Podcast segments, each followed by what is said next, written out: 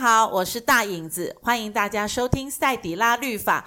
我要跟梦玲律师，我要跟梦玲律师一起法律拉力赛啊！我们今天。还是持续在庄岛加拉迪赛，我们就是到庄岛加拉迪赛，嗯、我们要又到庄岛加拉迪赛 啊！其实我们一直没有离开过，一次一次录三集啦。上上一集是还在我家拉迪赛，这又在我家拉迪赛。然后我们下一集叫什么？持续在 哦，对，我们基本上我们已经要去 Costco 买那个那个帐篷，在他家扎营，整个家里都是赛。那我们要先离开，这你的家都。都是在，那我们也不好留在这里啊！好，好，那我们还是要回到，就是哎，庄导推荐了我们看一出很很精彩的日剧，叫做《四重奏》。嗯、对，好，来讲一次《四重奏》。四重奏，为什么我们这几集都在聊《四重奏》？因为看不完，对。呃，看不完，要十集嘛，嗯、我们两集就要聊完了，哪那么快？嗯、对，我们每一集都要拿出来聊。嗯、不过我觉得这一次要聊，要我我想跟庄导聊，我觉得这这出戏里面有一个很有趣的东西，就是这里面的人都有一个伪装的面具，大家都是从谎言的架构开始来铺陈，哎、嗯，对，你很少看到一出剧里面哦，就是、一打开门，一打开三个人所有的角色都都有谎言，对对，哦、四个人通通都是有谎言在背后的，嗯，对，而且。最最大的谎言还是在主角最后，我们才知道哦，原来，原来本来以为大家都来骗他的，结果是他骗了所有人，而且不违和哎，他这个编剧真的很厉害，我觉得如果没有看过了，真的去看一下。所以你看哦，一开始的时候这是四个人在一个卡拉 OK 唱歌，然后结束的时候四四个门通通打开，然后就觉得哇。好有趣哦，在同一个时间，四个音乐家同时相聚，所以他们才组了一个四重奏。没想到每个人都是在谎言的架构下去碰到另外一个人，都是有目的的在在接近彼此。所以戏剧是很有趣的，我觉得每一出戏好像都要在谎言的里面才能变成一出好看的电影或好看的剧。因为我想到《罗马假期》也是这样啊。对啊，奥黛丽·赫本不是也是一个公主，公主然后出来也骗，也是。我们举这个例子会不会太老啊？现在听众会不会哎，什么是什么是罗马？哎，没有。其实乾隆下江南也是这样。我没有看过哦，我没有看过。我是同年代的，嗯。好，那我我们我没有看过乾隆下江南。好了，那个哎，每一出戏都嘛在跟谎言有关，但是谎言的这个。还有来去美国。艾迪墨菲那个非洲王子跑到美国去哦，他也是骗人家讲说他不是找女朋友，对啊。那那就更多了。如果要扯扯不完。不过为什么我们要今天要讲到谎言？是因为说，哎，我想问梦玲律师的是，在那个女主角，她等于说买了一个身份，用她欺谎的身份去跟她的。先生做结婚这件事情，其实谎言好像在婚姻当中是不断的被出现的，对不对？我补充一下，就是这个先生好像演一直演到最后，才发现他娶的这个人原来不是这个名字。对对对对对。那这样他到底婚姻到底成不成立啊？对，其实，呃，我看我在看这一出的时候，我的第一个想法就是，诶，那他这个婚姻到底成不成立呀？嗯。因为我明明我主观我要娶的是身份证 F 二二零零，巴拉巴拉巴拉。的吴梦玲，结果想不到不是这个吴梦玲啊，其他出现的竟然是李芳颖啊！嗯，人家李芳颖用了，所以这个时候我到底是跟李芳颖结婚，还是跟吴梦玲结婚？跟吴梦玲结婚的这个婚姻到底有没有算数？其实这个是一个很大的大哉问哦。那可是我个人会觉得这个婚姻应该应该是以跟李芳颖这个人对，因为身份证它只是嗯，它只是表彰。这一个身份而已，可是他是跟这一个人，他不会不成立吗？对，但是因为他的身份证是是写他跟吴梦玲结婚，所以应该是他跟到时候他会被宣告他跟吴梦玲的婚姻是无效，因为吴梦玲这个人跟他结婚，他认知的这一个人不是同一个人。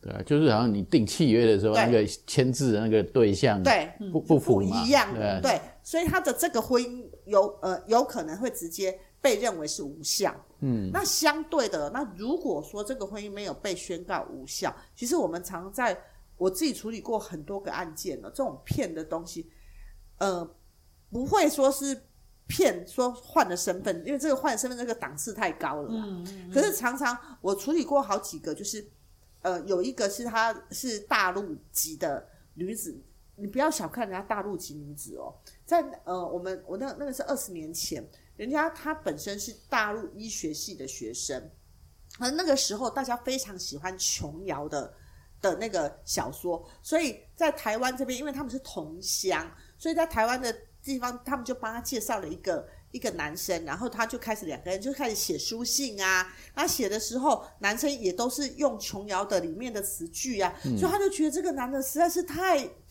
太有文学造诣了，他们开始聊着聊着，然后然后他就说哦，因为我们家就是呃在哪里哪里，我们有两个加油站哦，所以他本身他就在加油站上就工作哦，因为他有两个加油站，他在加油站工作，所以他就觉得说，那那他是医生，医学院毕业，他到时候他回来台湾，他就想象中那个画面是非常的美好，就想不到他嫁过来的时候，他就发现他骗我。嗯，只有一个东西是对的，是他在两个加油站打工，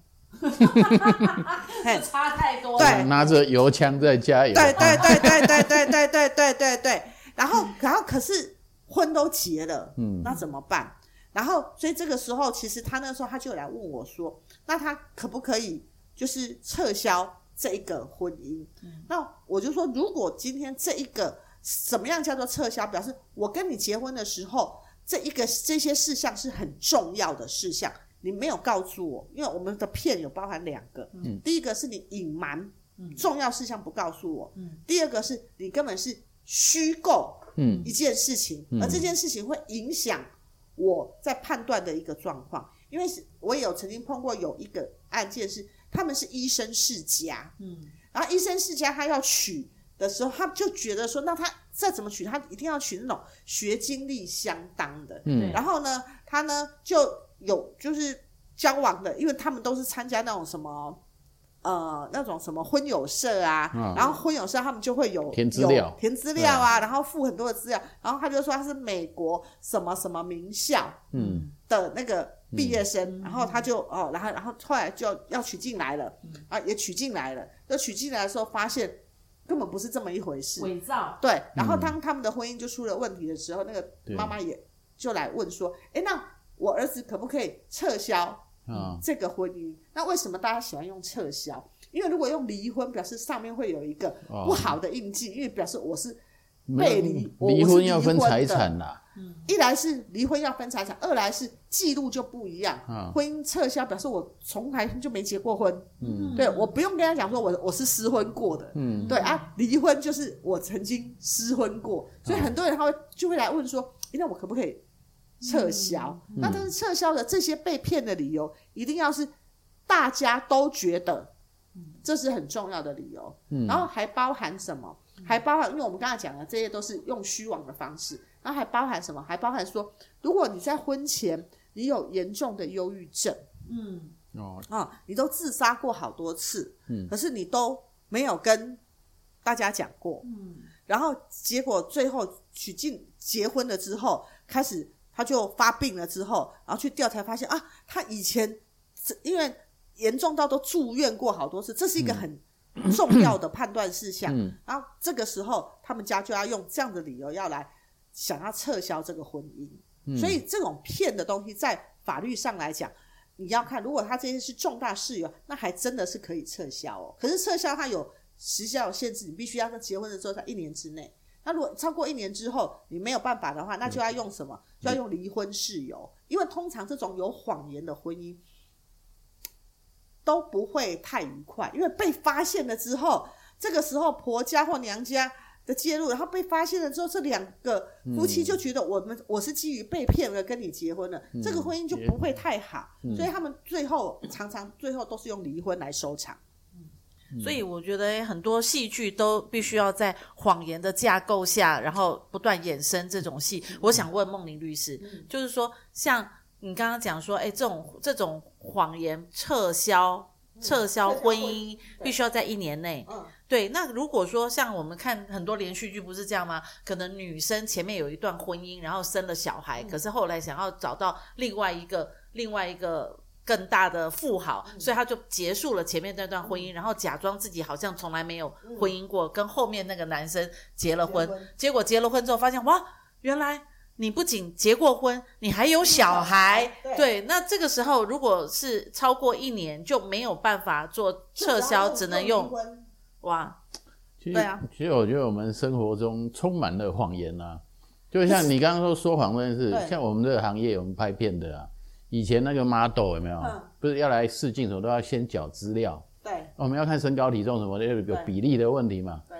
所有 model 卡一百七十公分的哈，上面写一百七来的都是一百六十五公分的，嗯，就女生都会加上高跟鞋嘛啊，然后那个上面写二十五腰的来都三十腰啦。